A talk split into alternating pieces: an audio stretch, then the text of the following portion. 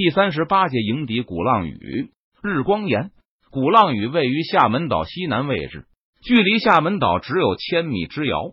正对着鼓浪屿的就是厦门港，也是郑军水师的停泊地。这里是一处深水良港，沉重的海船停泊于此也不担心，因为潮汐起落而搁浅。郑成功的延平郡王府在厦门岛上，他平时都在其中处理公务。但操练水师时，总会来到鼓浪屿，登上日光岩的演练台。日光岩是鼓浪屿这个小岛上的一座山峰，山体几乎就是一块巨岩，没有什么树木。日光从苍穹上洒下，将整个山体照射的闪闪发亮。位于日光岩的顶峰，可以将包括厦门港在内的鼓浪屿周围海域一览无遗。平时郑成功就会在日光岩上的水师操台训练部队。战前，这也会是他的指挥部。相比邓明的前世，这次陪伴在郑成功身旁的还有甘辉、于心等人。卢丑大举驶出泉州港，正向金门驶来。看起来明天一早就会向我发起进攻。郑成功的表情看上去仿佛完全不似大战在即，显得十分轻松。对左右说道：“两广水师和耿贼的兵马也已经到了，统帅是吴六奇。”吴六奇曾受永历委任执掌广东水师，清兵进攻广东时，吴六奇率兵倒戈，受到清廷嘉奖。以后一贯以镇压两广一师为己任，官运亨通。现在已经是提督两广水师的总兵。郑成功攻打南京时，吴六奇趁机指挥兵马攻击南澳一带的明军。这次又响应达素施琅的号召。统帅两广水师赶赴厦门参战，吴贼不堪一击。甘辉跃跃欲试，将郑成功请战到末将元帅战舰二十艘，为大王逐退此贼。不可，吴贼不是你的对手，但十分狡猾。他遇错后必定退兵，多半不会和你死战到底。郑成功摇摇头，否决了甘辉的请战。他遥指着东面金门方向的海域，除了两广卢丑。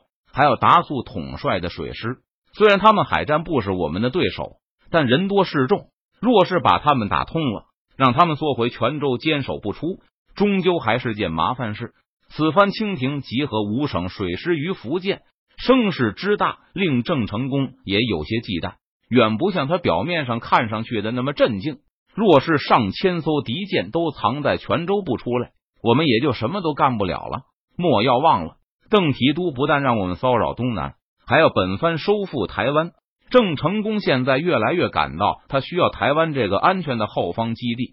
他本来选择厦门为基地，放弃福建沿海地区，就是为了能够集中兵力打击在清军海防的薄弱环节上，而不需要为了防守大片陆上领土而分散兵力。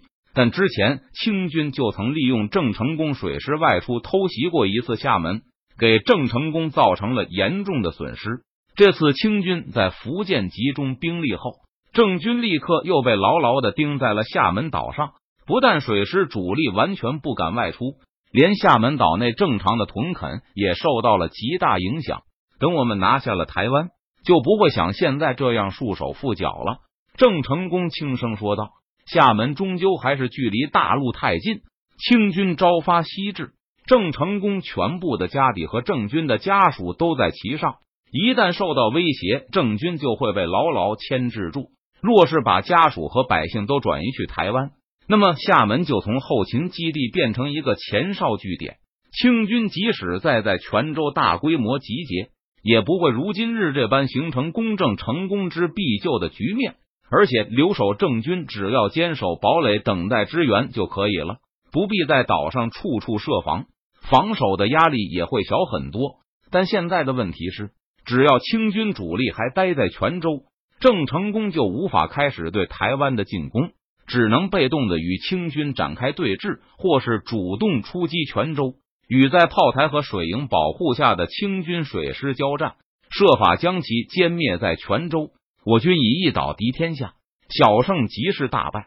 若是只能打退卢丑，击沉他们十几二十条船。消灭几百上千个鞑子，那中兴大业到底什么时候才能完成？郑成功问周围的将领们道：“他的问题让所有的部下都无言以对。因此，郑成功不能满足于小胜利，他定下的目标就是在厦门这里消灭清廷的五省水师，重创达素带来的南北露营精锐。本番心意已决，这次要放达鲁上岸。南京一仗战败后，郑成功的精兵从三万多减少到不足两万，这点清廷肯定也很清楚。达子此番带来的甲兵超过四万，肯定会认为只要能登陆就能获胜，也肯定会因此而断定本番会全力阻击于他们于海上。郑成功下令甘辉、于心各自带兵负责把守厦门东岸和南岸。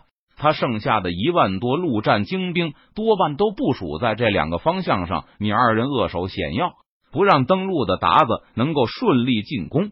本番亲自统帅水师，等消灭了卢丑的水师后，这些登陆的达子不足为虑。放清军上岸的目的有二：首先就是为了拖住清军的水师。郑成功担心，若是对方见海战不利，就会主动撤退。那样就回到原先的局面上，大批的清军待在泉州，导致郑成功不得不坐镇厦门与其对峙。而如果清军已经大批登陆，达素就很难在形势不利的时候当机立断下令撤军，而是不得不硬着头皮和郑成功战斗到底。同时，这也是为了让清军心存侥幸，认为他们只要能在海上多拖一会儿，已经登陆的清军就能把厦门拿下。甘辉、于信二人大声领命。接着，郑成功又向郑泰下令：“你带本部兵马前去金门驻守。”遵命。郑泰大声答道：“若是见到达素大军从北面通过，切勿上前邀击。”郑成功叮嘱道：“他告诉郑泰，金门一带明军的任务就是监视而已。同样，吴六奇若是统帅两广水师从金门西面过来，你也不要去干扰他。”在金门耐心等待，等见到我的信号后再冲出来，与我前后夹击卢丑的水师。郑泰接令，带着本部兵马离开鼓浪屿，向金门开去。目送郑泰所部离开后，郑成功把剩下的部将都叫到身边。这些将领将与郑成功一起在厦门的明军水师主力中作战。施琅并非有勇无谋之辈，也绝对不是什么自大之人。本番的厉害，他更不是不晓得。要是他肯和本番堂堂一战，那才是怪事。不过，就像本番刚才说的，施琅多半也会认为，一旦让卢丑登陆，就大势已定。他一定会认为，本番会全军出动拦截他于金门海域。若是本番所料不差的话，施琅多半会用想利用本番急于拦截他，仗着兵多船多，摆出分头登陆的架势。想迫使本番分兵拦截，哼哼！等本番水师分散后，他就会用打鲁的泉州水师和两广水师夹击本番。郑成功分析了一番敌人可能的策略，众将听完后都是脸色凝重，觉得若是施琅真用这样的策略，那确实相当不好对付，所以本番才会决心放打鲁登陆。这就是郑成功战略的第二个目的。虽然清军中有施琅。黄吴这样的强将，但总体说来，清军水师对厦门周围的水文地理并不是太熟悉。一旦进行登陆，就必然会发生一些混乱，有一些船只也可能因为潮汐、水流的问题而偏移搁浅。我军的水师主力就待在厦门港这里不动。打鲁四面登陆时，为了保护兵丁不遭到我们的突袭，就会分散他们的战舰，而迟迟看不到我军的主力。达鲁也会心中不安，继续向港口这里开过来，想探查我们的虚实。位于厦门岛西南的厦门港隐蔽在鼓浪屿和本岛之间，清军需要绕过厦门岛南岸才能逼近港口。清军在运动的时候，郑成功可以在日光岩上把对方的阵型部署看个清清楚楚，而清军对明军的阵型则会是一无所知。刨去运输部队、掩护船只的那些。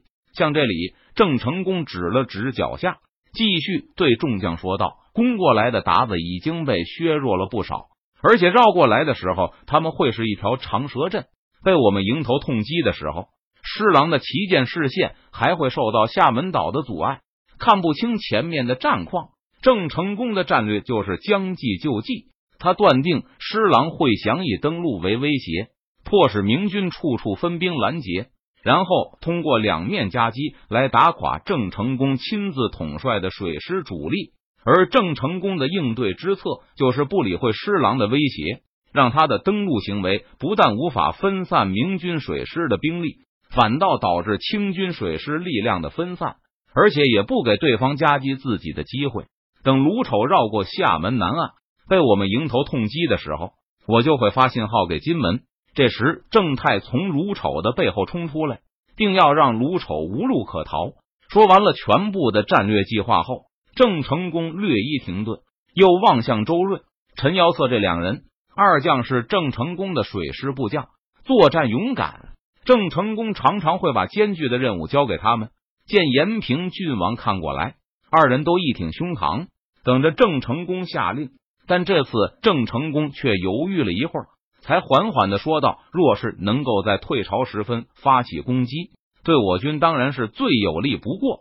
退潮的时候。”大量的海水从厦门海周围涌向深海方向，鼓浪屿与厦门之间的海峡洋流会变得很急。在郑成功预案里，明军会待在厦门港附近，等清军绕过厦门南岸，向北攻击港口和明军水师时才发起反击。这时，若是有自北向南的急速洋流，当然对明军会非常有利。而且，根据郑成功的经验。一般那个时候还会有比较强的北风，这对明军水师来说更是如虎添翼。不过施琅对厦门周围的水文很熟悉，他一定不会等到落潮时分才来攻打厦门港。明军的有利就是清军的不幸。若是清军在绕过厦门南岸时，突然遭到顺风顺水的明军突袭，而本方还要在洋流里挣扎着调整队形，局面肯定会变得非常糟糕。若没有施琅在达速边上，郑成功还能盼望清军自动犯下这种失误。但现在显然不可能，施琅一定会竭力避免。施琅一定会在涨潮时发起对厦门港的进攻。这时海水是由南向北流的，鼓浪屿这里的水速比其他地方还要快得多，逆流不利于我军布阵，更不利于我军追击。农历初一滴子。午时是厦门的落潮开始，卯时和酉时是涨潮的开始。以后每天顺延半个多时辰。今天是七月九日，变成卯时开始涨潮。鼓浪屿、厦门港的洋流从南向北越来越急，到午时停止。随着落潮又变成从北向南。明天这个起落时间还会再向后推迟半个时辰。郑成功估计施琅会在黎明时分发起攻击。那时太阳在东面，若是明军迎击清军的话，太阳在清军背后，明军的前方，对明军显然会比较不利。既然郑成功决定不前去拦截清军水师，那施琅显然可以长驱直入，早早就越过厦门岛南岸，向鼓浪屿逼近。不幸的是，从辰时到未时，鼓浪屿周围的洋流都是对明军不利，而对清军有利的，从南向北。我军的攻击将在未时候发起，此时太阳也已经转到了西方，在我军的背后，从未时一直到落日，都会是我军杀贼的好时机。郑成功平静的叙述着这个显而易见的事实，虽然延平郡王没有说，但所有的人都很明白，在未时之前，无论水文还是日光，都会对施琅有利。大王放心，末将一定奋勇杀贼。绝不让施贼靠近鼓浪屿。周瑞挺直胸膛，慷慨激昂的对郑成功保证道：“陈瑶策虽然没有说话，但也抿着嘴，重重的向郑成功点了点头。在未时之前，本番不会给你们二人派出任何援兵。”郑成功轻叹了一声：“为了争取胜利，有时他不得不付出一些牺牲。这次周瑞和陈瑶策就是他必须要付出的代价。”大王放心。周瑞再次拍着胸脯，掷地有声地保证道：“尸贼便是有三头六臂，也休想在末将前冲过。”本番郑成功琢磨了一下，给二人下了最后的判决书：“只能给你们二十条战舰，十条便足矣。”周瑞放声笑道：“大王未免也太看轻末将了吧？还是二十条吧。”一直不出声的陈瑶策突然说了一句：“他和周瑞一样。”已经有了为全军牺牲的觉悟。从辰时到末时，整整三个时辰，他们要独自对抗泉州水师，不但众寡悬殊，而且日光对周瑞和陈瑶策也非常不利。但他们却一定要坚持六个小时，才能保证明军主力不至于在时机还没成熟的时候仓促出战。陈瑶策知道自己坚持的越久，就越能够给明军争取到大获全胜的机会，让明军的胜利变得更加轻松，伤亡也更小。只要牺牲不是没有代价的，陈瑶策就愿意去付出。他还知道周瑞是想让兄弟们损失的少一些。但如果没能成功拖延住清军，那牺牲的再少也是毫无意义的。周瑞闻言愣了一会儿，终于也点点头，对郑成功说道：“还是二十条吧。好，你们挑选一些船只吧，然后报给本番知晓。”过了不到一个时辰，周瑞和陈瑶策就赶来向郑成功报告，他们已经挑选了本部的精兵强将，组成了明日的阻击部队，把将士们都带来见本番。四百名水手，还有精挑细选出来的一千船员府兵，列阵于日光岩前，跟着他们的将领一起向郑成功致敬。郑成功看到周瑞和陈瑶策的亲族家人也站在他们的身边，郑军中一向是父子兄弟同船作战，把你们的小儿子都留下。郑成功毫不犹豫的下令道：“多谢大王。”周瑞把儿子都待在身边最显眼处。就是有这个目的，还有你们也是一样。郑成功对一千多明军士兵喝道：“父留子不留，兄留弟不留。”把最小的儿子都从队伍中挑出来后，郑成功下令给剩下的官兵送上美酒和肉食。阻击部队的将士们也不客气，纷纷敞开胸怀和同袍们痛饮起来。一向严厉的周瑞、陈瑶策二将此时也抛去一切军官威严。和手下的将士们坐在一起吃喝，兴致上来后，还吆五喝六的猜拳行令。其他部队的一些将领也走上前去，给周瑞和陈瑶策敬酒。他们二人来者不拒，一概统统消灭。此时，厦门海又一次开始落潮。吃饱喝足的周瑞和陈瑶策带着二十条船拔锚起航，前往厦门岛南岸驻守。郑成功一直送二人到码头旁。依旧有些醉醺醺的周瑞向延平郡王拜别，大王不必再送了，等着末将的好消息吧。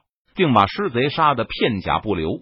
今晚陈瑶策依旧和往日一样，没有太多的话，只是闷头的吃肉，把同僚递过来的酒一杯杯喝干。